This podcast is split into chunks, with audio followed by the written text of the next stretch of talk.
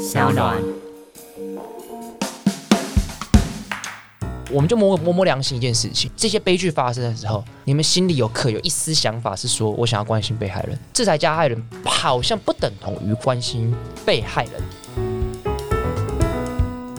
Hello，大家好，我是法白的站长桂智。今天一样要先来感谢赞助商正成集团。我们今天要介绍的是桑岸录音室所使用的录音器材 Rodecaster Pro，这是全球第一款针对 Podcast 节目所设计的多功能混音工作台，还可以透过蓝牙连接手机进行电话连线访问。另外，我们也搭配使用 Rode 的麦克风 PodMic。这支麦克风有经过优化内建爆音过滤器，可以减少说话时太兴奋、大喊大笑的爆音。因为大部分的 Podcast 节目聊到之后都会太嗨，都会出现大量的爆音。透过这个 pod 麦就可以减少这样子的情况。所以，如果法白的听众朋友有考虑自己做 Podcast 的话，可以到法客电台的脸书社团，或是在 Telegram 上面留言询问我们，我们就可以协助你们来接洽正成集团哦。今天这个一样是来到站长跟庶民聊法律的小单元时间。那这一个礼拜发生了一件重要的大事。这一集因为聊的话题比较比较刺激，所以我邀请我们的法白，大家一直期待很久，再回到我们电台的洛邑还有大黑来跟我们一起聊聊这个部分。Hello，大家好。嘉义地方法院判决，嘉义地方法院基本上是和平的地方，很少有瞩目判决出来，但这个礼拜出了一个。瞩目判决，这个判决一出来，举国哗然，因为有一个杀警的嫌犯，他被判决无罪。消息一出，大家都哗然，因为他杀警的画面，其实在两年前在网络上面已经到处流窜的，所以当时已经已造成一波舆论的恐慌。后来，因为他没有办法支付法院要求的交保金，所以仍然回到了看守所，回到羁押状态。但不论如何，大家还是对于这样子的一个无罪判决感到非常愤怒，感到非常的不能接受。所以，我们今天先请庶民来发表一下他对这个判决看法好了，因为我们还是要跟庶民聊天嘛。嗨，大家好。其实我看到这个判决当下，并没有太多的情绪，但是比较多的情绪来源是呃媒体的转载，而且他们的标题通常都是什么民意沸腾啊，然后什么大家不能接受啊，或者是呃鉴定的。精神科医师说什么？呃，我不用管外界或社会的观感，就是一些非常煽动性，然后想要引起大家情绪跟对立的标题。可是，就是我有稍微去看一下新闻之后，其实我会觉得，当然这个案子还有很多可以讨论的空间。但是我有一个是比较法律层面的疑惑，就是说这一位凶险他的确有做了伤害别人，而且害这位警察死掉了嘛？那他的确有犯错的行为了，那是不是他的确就是有罪的？因为他伤害了别人的生命，可是因为他的精神状态使他，比如说他受了刑罚，不管是无期徒刑还是死刑，那可能这样的刑罚并没有办法。解决问题或是改善问题，它不是根本的解决之道，所以他的这个罚是不是可以有其他罚的种类，比如说精神强制治疗或者是强制隔离等等的？所以我困惑是说，那像这样子的比较争议性的案件，尤其又是精神病患所犯下的案件，是不是可以有罪不罚？Hello，我是大黑。先回答一下，哈，大家很关心的话话题，就是你在电视上或荧幕上看到有有人有警察被杀了，那为什么法官还是判无罪？首先，大家先要认知到一个背景事实，也就是说，成立一个罪，它必须要有三个条件。第一个，它真的符合两百七十一条杀人罪的那个构成要件，也就是条文上面写的条件。接下来，他没有任何的那种呃正当事由可以让他不要被处罚，比方说他不是正当防卫，然后他也不是无责任能力。无责任能力是一个新的专有名词，我稍微快速跟大家讲一下。也就是说，他这个人能够辨识他自己犯了什么问题，然后也能够控制自己不要去做奇怪的事。但显然的，我们今天这个嘉义的四警案，这个主嫌他虽然有真的杀人，他在荧幕上大家看到血淋淋这个杀人的画面，但是法院从各种的专业鉴定来看，他可能没有办法辨识，甚至或控制自己的能力。所以到最后才把它说成是无罪。也就是说，如果我们在法律上要看要不要成立罪，有三个条件：第一个，你要符合条文上面的文字；第二个，你没有任何正当理由去杀人，比方说正当防卫；第三个，你已经能够辨识自己的行为，而且你也能够确实控制自己行为。那再强调最后一次，这次的嘉义地院是经过专业认定，发现说祖先他没有办法辨识或控制自己的能力，所以他。少了一个条件，最后才说是无罪。这就要回到第刑法第十九条嘛，就因为刑法第十九条已经明确规定，就是说，就是如果你就是精神障碍、心智缺陷在行为时的时候，那法律就是不罚嘛。所以回答婉珍刚刚问题，就是其实法律已经明确规定，就是说，其他是不需要被罚的，他就是无罪的。他就是不罚跟无罪，我觉得很多民众说，我当然可以接受说他是精神病患，他应该要治疗，我们不要处罚他，主要他没有意义。可是怎么可以说他对他的行为是无罪？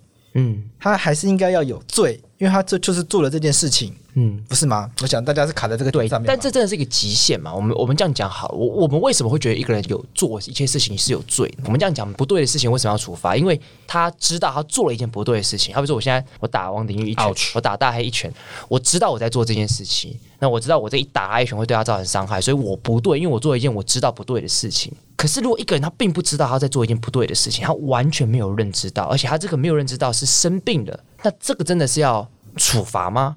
因为如果我们今天要避免这件事情，对一个正常人，好比说对我，我不要打大黑事情，就是说，若依你不要打大黑，你打大黑我要处罚你，OK，我知道。可是如果我今天生病了，我完全不知道这件事情，我完全不知道我自己在做什么，然后这时候我去打大黑了，这时候处罚我会有用吗？我想，这个在法律在设计上的时候，其实他想要去凸显出的一个问题，就是我们对于一般人跟对于有精神病患，好像是不是我们在法律上我们要不一样对待方式，才能真正解决社会问题？我觉得这几天去跟网友们的互动，我发现到一个现象：这个精神病患要不要处罚是一回事，大家其实最深层的恐惧就是，像这样的主嫌，他如果无罪了，那回到社会上的话，会不会为社会带来更多的风险？那也像是今天我们在录音的时候。台南高分院他就认为说，这个东西主嫌要可能再犯，所以他就下了预防性羁押。所以法院的角度跟普罗大众的角度都觉得说，把他放回去会对社会造成影响，会造成这个秩序的恐慌。我想这是大家最深层的恐惧。也许不一定是处罚的问题，而是说这样的精神病患在社会上走的话，大家会有一种忧虑。但我其实蛮可以理解一般人的忧忧忧虑，就是因为就觉得不定时的炸弹对很多人来讲，就是一个精神病患确实随时可能会有攻击的行为。我觉得我可以其实蛮可以理解一般人，但其实我自己会觉得，就是有个小问题，就是我我我们传统社会好像对于精神疾病这件事情本身是没有自觉的。我们可以看到超多亲戚，就是大家就会觉得，就是精神病不是病，甚至身旁的精神病的时候，他们会觉得那不是病，要不然那是什么？他们会觉得你想太多。好比说，可能我有亲戚得了忧郁症，他跟身旁人讲说对他有忧郁症，身旁人就是没有，你想太多了，没有人把精神病当做一回事。甚至我们也可以看到很多的父母对于自己小孩子得了精神病之后，不愿意承认。所以我会觉得，我我们现在讨论这些问题，会有一点事后。我们在讨论一个精神疾病的人发作之后，造对社会产生危害的时候，我们该怎么预防？这不太对。而是应该要怎么样去针对一个精神疾病，它本身已经得到的时候，我们该怎么样去治疗它？这就是集体整个社会在这件事情上教育，必须要让每一个人都有这个病视感。好比说，我觉得我身旁很多人对于忧郁症这件事情就是有病视感的。忧郁症当然是不会去残害别人，可是他是会残害自己的。那这个病视感就开始会透过教育跟各种方式的机构去建立起来。我觉得这其实才是。我觉得是更重要的事情，可是那也很麻烦呢、欸。我没有想要诋毁这个疾病的意思，嗯嗯、可是还有一个典型的难题是，你要怎么去辨识它是真的假的？对，在职场上面真的有人这样子啊。他就会跟你说我有忧郁症，他没有去看医生啊什么的。但其实贵志讲的蛮重点，因为蛮多一般的人在留言就说，那我会就装疯卖傻去去杀人。我确实刚刚蛮揶揄的，也许会伤到一些人，嗯、但我想要点出的就是说，经验上这种也算多数。所以这边可以顺便夜配我们的影片呢、啊。我们之前不是跟范科学有拍那个视觉失调症的那个判断程序？嗯，我会觉得很多人会觉得，我是不是以后可以去。装疯卖傻，那我就去杀人。可是我必须坦白讲，这种言论我觉得很可怕。嘉义地院就认定这个人他有精神疾病这件事情，不是靠感觉，不是我觉得他有精神疾病就有精神疾病，是一个专家，一个各种的专家学者组成的一个团队，透过非常严谨的程序去鉴定出来的。所以我的意思说，这件事情凸显问题是很多人就说，那我以后装疯卖傻去杀人这件事情，我觉得是不合理的。你真的觉得你有装疯卖傻到那个程度，可以让好几十位的专家学者鉴定出来，没有发现你在装？你觉得这是有可能的吗？那个台中荣总嘉义分院这次的组成的这个沈正哲医师，他就接受采访指出，他是团队。对啊，我觉得因为团队里面包含社工师、心理师，对，心理师做心理跟智商测验，社工师会评估他的家族史，还有他的社会支持网络，所以有医师、社工还有心理师，那这些人综合起来的话，才能够立体、有深度的去看他这一。生到底是不是行为当下有问题？对，我觉得其实我觉得要跟大家稍微讲一下，就是说你今天会觉得看到这个判决很不开心、很不高兴，你是靠感觉的。嗯，你是靠你自己感觉去觉得这件事情觉得不合理，但这件事情做出来的人是医生、心理师、社工师跟法官，他们靠他们的专业知识所做出来的这件事情做出来就是是是很专业、很严谨所做出来一个决定。我呼应一下 Roy 的说法，就是这次的对立，我觉得更夸张的点要凸显一下。如果说你说网络论战，那很正常，任何争议都是如此。可是这次事件是有人耍头带头来骂，比方说苏贞昌，比方说警政署长，比方说黄明志馆长，对一些 KOL，这些 KOL 或者是政府单位，他们在未经查证的情况下就说一些，比方说鉴定的不是。你看，像苏贞昌就有说，这样的鉴定只有一个人来做，这样恰当吗？但如同我们刚刚跟大家报告嘛，这次的鉴定并不是只有一个人嘛。警政署长跳出来说判决不公，那我们就要问他，你判决看了吗？哦，想起来一个更夸张的，法务部长。大家可以去 Google 法务部长的新闻。法务部长在判决出来后，马上说判决不公，他觉得没有道理。但是记者问他说：“你有看判决吗？”他说他还没看。那一个法务部长还没有看判决的话，就是可以说判决不公。哇，那这种东西真是前所未闻啊！庶民要发言了。对，那庶民有另外一个衍生的问题，就是先跳脱刚这个案子哦，就是说假设真的有像刚刚桂志所说到这个状况，如果有一些他可能真的是装疯卖傻，比如说像本次的案子，他是一个团队做鉴定嘛。那他可能就有一个结果。如果比如说我是被害人这一方的意见，或者是我是被害人的家属，那我质疑这个结果问题，那我也质疑这个加害人可能真的有这个装疯卖傻的嫌疑，我是不是可以主张？就是我要换一个鉴定团队，还是说我在法律上可以怎么样去主张这个权益？哦，可以耶，就是二审的时候可以再鉴定一次。其实，在一审的过程中，如果鉴定完了，有时候律师还是会主张说，觉得这个鉴定的状况不 OK，希望可以再鉴定一次。那法官看状况也是可以同一件事情，然后再请另外一个人鉴定看看。那我觉得最可怕就会是有些案件会。会得到一些完全不一样的鉴定结果，根本就会让大家觉得不该怎么办呢？回应一下刚刚婉珍提到，也就是说判断流程的问题，大家如果知道，就更能够明白我们在讨论什么。法官他在做出说这个嫌犯有没有责任能力，也就是能不能控制自己行为的时候，他其实可以有自己决断的空间的。换句话说，鉴定团队做出一个认定，就会给法官参考，最终的决定权还是在法官身上。所以，就算被害者以及家属觉得说这个团队认定有问题，但是大家要把矛头要放到对的地方，最后的决定权还是在法官身上。但是法官也不是省油的灯，他不是随便就做出决定，他会在判决理由书里面当中提出他为什么采鉴定团队或不采的原因。所以大家如果要在呃上诉的过程中去表示进一步的不满，还是建议回到判决理由书上面。那我是还没有时间完全看，我大概听其他朋友说判决书，我是说嘉义地院这次的判决书大概有好几十页。都在描述有没有责任能力的问题，所以大家还是先把几十页的东西先刻完，再来好好的判断说法院到底有没有错比较好。你应该也很有感受，就是说公家机关可以给的钱，这个所以那个鉴定品质也势必要供体时间，你很难期待人家拿供体时间的钱，然后盖出一零一大楼吧。我昨天也整理了两个所谓的鉴定品质的隐忧，第一个就是钱的问题，对，因为他们这次来鉴定的话，可能也是领个几百块，那个那应该是旅费啦，就是来法庭法院陈述的那一天。我当然不是专业人士，但是我从网络上片面得到的资料，以他为准的话，假设那。它的金额是不高的，嗯，那金额是不高的话，你可能就要舍弃掉你原本的主业。大家知道，在台湾它没有专责的精神鉴定团队。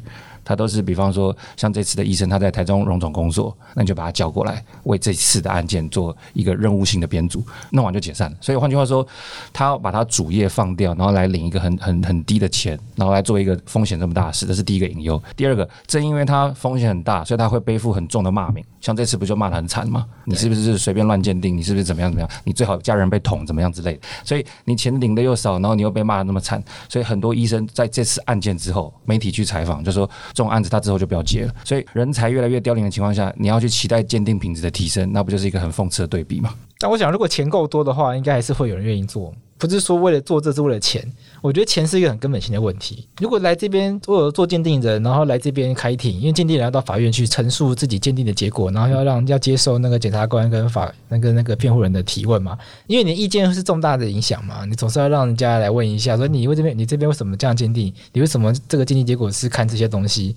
那有时候坦白说来，鉴定人到那个法庭上面，有时候很多都心情都很差，因为假设这个鉴定报告对我不利的话，我的律师就就开始去羞辱他，说：“哎，你这个学历你是读心理系的，为什么你跑来做这个？”然后或者说：“哎，你的那个你的那个硕士论文感觉跟这个没有关系啊，那你怎么证明你是有这样的专业？”就开始丢这种很讨人厌的问题出来。但是在法庭上面，你不得不这样做嘛，因为那东西对你不利的话，你要把它打掉啊。我就觉得说，当鉴定人这件事情本身就是一个很痛苦的事情。你要在法庭上当上帝啊，领的钱少要被骂，这真的是吃力不讨。那真的是当上帝啊，因为上帝就不需要钱就可以活啊，吸空气就可以饱啊。哎，我想到小丑里面有一幕就是这样啊，就是小丑他你在里面就是主角就做智商，然后有一天他就说明天他说你之后不能来做智商，因为政府把就关于这方面的这个经费砍掉了，政府更不 care 你这种人。我觉得其实一样道理啊，就是。凸显出就是我们其实根本没有花很多的精力、时间跟财力去关注。我觉得这很好哎、欸，因为很多民众就会觉得说，台湾钱又没有那么多，干嘛花这种地方？很多小朋友没有营养午餐吃，不觉得吗？每次只要讲到钱不够，后面就会接很多小朋友 没有营养午餐。营养午餐为单位啦，对啊，营养午餐就会出来。逻辑谬误是很明显的，就是说钱不可能只花在什么地方上面，比方说营养午餐。所以撇开那个谬误的话，其实深层的恐惧还是刚刚讲的，大家不喜欢精神疾病患者，他们对他的污名化是相对高的，所以。不希望他们在社会上流动的话，那把他们关到监狱去，好像扫垃圾一样，好一干而净这样子，这样是最快的，所以也不用花任何时间去，比方说赔礼也好，或者是社区的这个棺材也好，这都不用做，都要花钱的营养午餐呢，那不如放到监狱去，眼不见为净。现在会变成是这个状况。刚才讲到台南高分院，比方说这次下预防性羁押，然后他把他关到看守所里面，那问题是看守所不等于医疗院所，对，无法治疗，他的对他的设备。在比方说羁押期间，假设羁押半年，那这半年期间他可能没有受到医疗服务的品质，那他的情况会不会在里面而恶化？那虽然他。在时间轴上面，两年前杀了人，但是在两年后的今天，他被政府用一种不正当的方式对待，那是不是也是某种程度上政府在慢性杀人？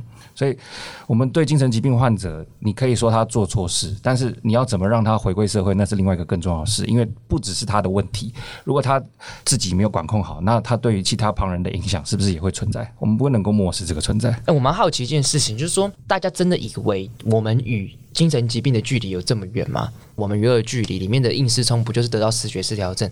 可是他在得到视觉失调症之前，他是什么？他是一个在法国得到大奖的一个导演。也就是说，你看我们现在在做的事情，大家觉得哎呀还不错啊，你取得一定社会上的一定的成功啊、地位啊。可是其实要是有一天你可能就发生一些事情，然后那件事情让你喘不过气来，让你不知道该怎么办，让你手足无措，你你也有可能会变成那样子的人。难道这变成那样子的人的时候，我们想想看，你会接受？一个得到视觉失调症的人会被自己还没有得到视觉失调症的自己骂说，你就是一个乐色，你应该被清掉。你觉得自己可以接受吗？帮洛伊补充一个数据哈，一百零七年卫福部的数据，呃，两百七十二万的人曾经在一百零七年去看精神疾病。嗯，那这两百多万人里面呢，多少人是视觉失调症？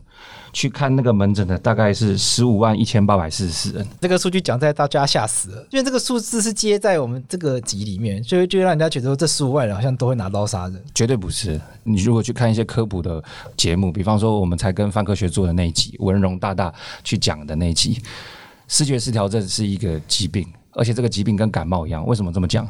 我们为什么会感冒？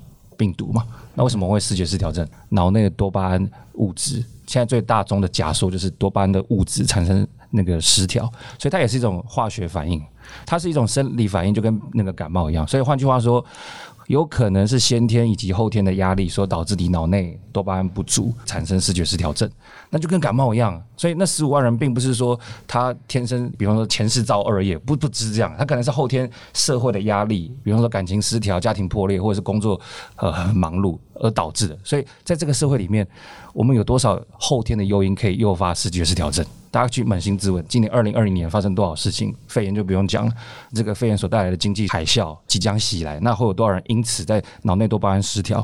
那我下一个小结论就好了。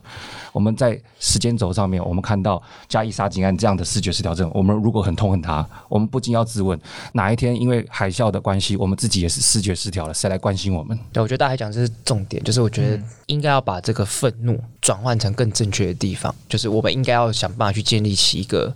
应该这样讲好了，我我们可能社会上一般人的我们的庶民，我们没有能力去改变什么制度，可是或许我们重新去省思跟反思我们对于精神疾病这件事情的看法，我觉得这就是一个一个改变，不要针对那群有去看精神疾病的人，觉得有一些负面跟污名的一些影响。好比说，我讲难听一点，我家一堆亲戚就是这样子，他们就是针对一些就是一些精神疾病的，就是觉得你就是想太多，改变这种态度。我用一个方式来做举例好了，大家还记不记得陈时中那时候，大家问说为什么不公布？就是得到肺炎的人住哪里？为什么不公布他的资讯？根本不公布他的名字？陈时中怎么回答？他说：“我们要希望每一个人，当他发现他得到生病的时候，他要主动通报国家，让国家 来救助他。如果我们把他一切东西都公布，他会觉得很害怕，他会更想隐藏这件事情。我们要做的事情就是这样子。我们应该要鼓励每一个人，社会上每一个人，我们都有可能会生病，不论是生理或者是心理的。我们应该建立起一个社会的氛围，是当你病了。”你要勇敢说出来，去寻求正确的帮忙，而不是隐藏，而不是压抑，而身旁的人也不是不愿意去承认他得病，而是我们要去正视这件事情。我觉得这件杀警案这件事情给我们最大的启发，跟愤怒、跟不爽，你应该用在这个力道上面，而不是花太多时间去攻击这样子的判决，这是无济于事的。这是我觉得我最大的一个体悟。如果只把愤怒用在，比方说特定的精神疾病患者，那就会形塑一个氛围，就是这个社会不想要帮。精神疾病患者，我们只想除之而后快，嗯、就会让更多的精神疾病患者潜在的就害怕面对社会。嗯、那害怕久了之后，会产生什么压力，进而直变成为就是对社会的一些恶害，嗯、那我们就无法想象了。好，那因为刚刚听到洛伊跟那个大黑的分享，就是我想说，因为我是一个没有法律背景的普通人，可以跟大家分享一下自己心态的转变。就是其实我自己比较真正可以接受。像这样子的判决结果，主要是我之前在做其他节目内容的时候去了解过汤姆熊的案件。嗯、那那个案件是，就是我们现在也在邀约的翁国燕律师处理的。那那个时候还有去，就是跟这个嫌犯就是了解啊、对谈啊，然后去看他的成长背景跟环境。大家都知道汤姆熊案子，他是伤害了一个十岁的小男生嘛。那大家都会觉得好可恶，你怎么可以杀人就杀人，你还杀小孩？就小孩真的没有办法。办法对抗的一个大男人，可是我后来才知道说，诶，这个真心的嫌犯，他其实在成长的过程中，他从小爸妈就是跑夜店夜夜笙歌，然后把他自己丢在家里。他十几岁的时候，爸爸跟妈妈就离婚了，那他必须去赚钱养家，养他爸爸。那因为没有继续念书的关系，所以他必须去做工地、做出货等等。那他可能因为正在发育的关系，所以他身体的骨骼啊，或者是一些发育的状态，并不是很好，就是很很早。就受到损害了，以至于就是他在交友的情况上也不是很顺利，因为他可能学历不好，外观不好，那他的工作范围也都是跟一些年纪比较大的人一起相处，那还打不进那个圈子。那后来呢，就是真的让他犯下这个案子的那一年，他跟交往七年，反正就是爱情长跑多年的女友分手了。他觉得他人生真的很绝望，他也尝试过要自杀，可是他很胆小，就他真的不是一个。生性就那么坏的人，他完全做不到，所以他觉得那就让国家来杀死我吧，所以他做了一个这样不明智的选择。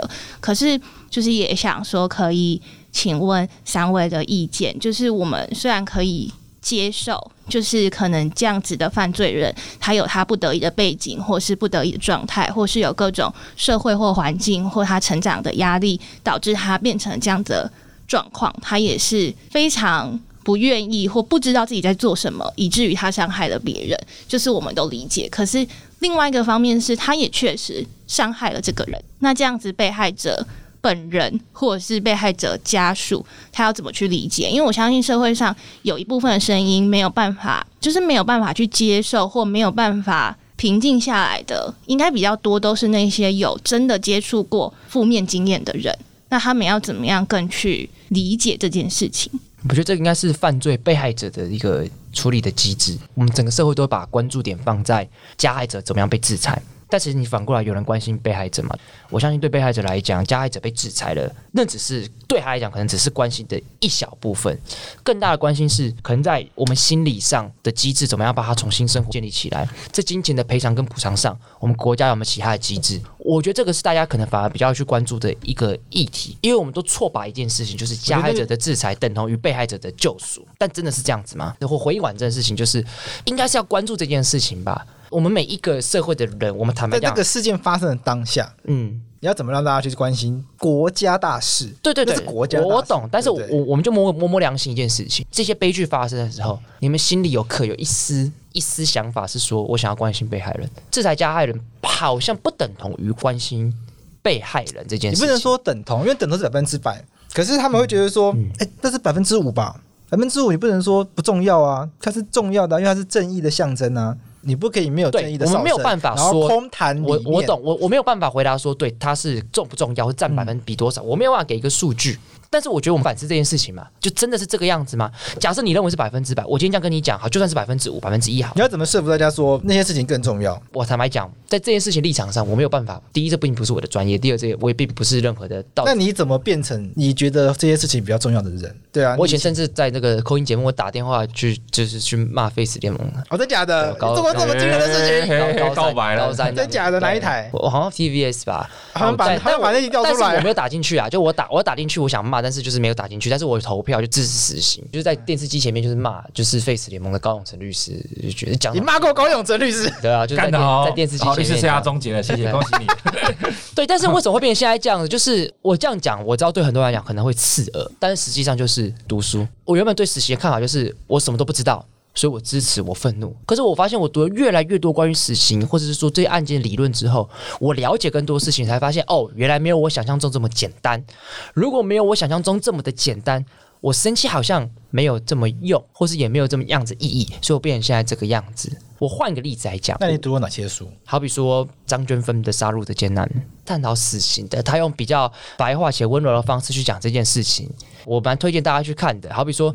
我妈妈也原本也是一个就是坚定支持死刑的人，可是也是看完这本书，接着她就看了其他的事情。她有一天跟我讲说，坦白讲，我已经不知道答案，因为她觉得哦，原来这些事情背后有这么多复杂的东西，原来这些事情并不是大家想象中这么理所当然。原来他对于一个案件的判断，他只是从新闻标题来讲是不够的，后面有更多更多这个人生长的背景、犯罪的过程、犯罪的动机这些东西，他把它完全了解之后，他反而不知道答案。我觉得这样就够了。我也是这样慢慢被启发的。当我看到一件事情的复杂程度。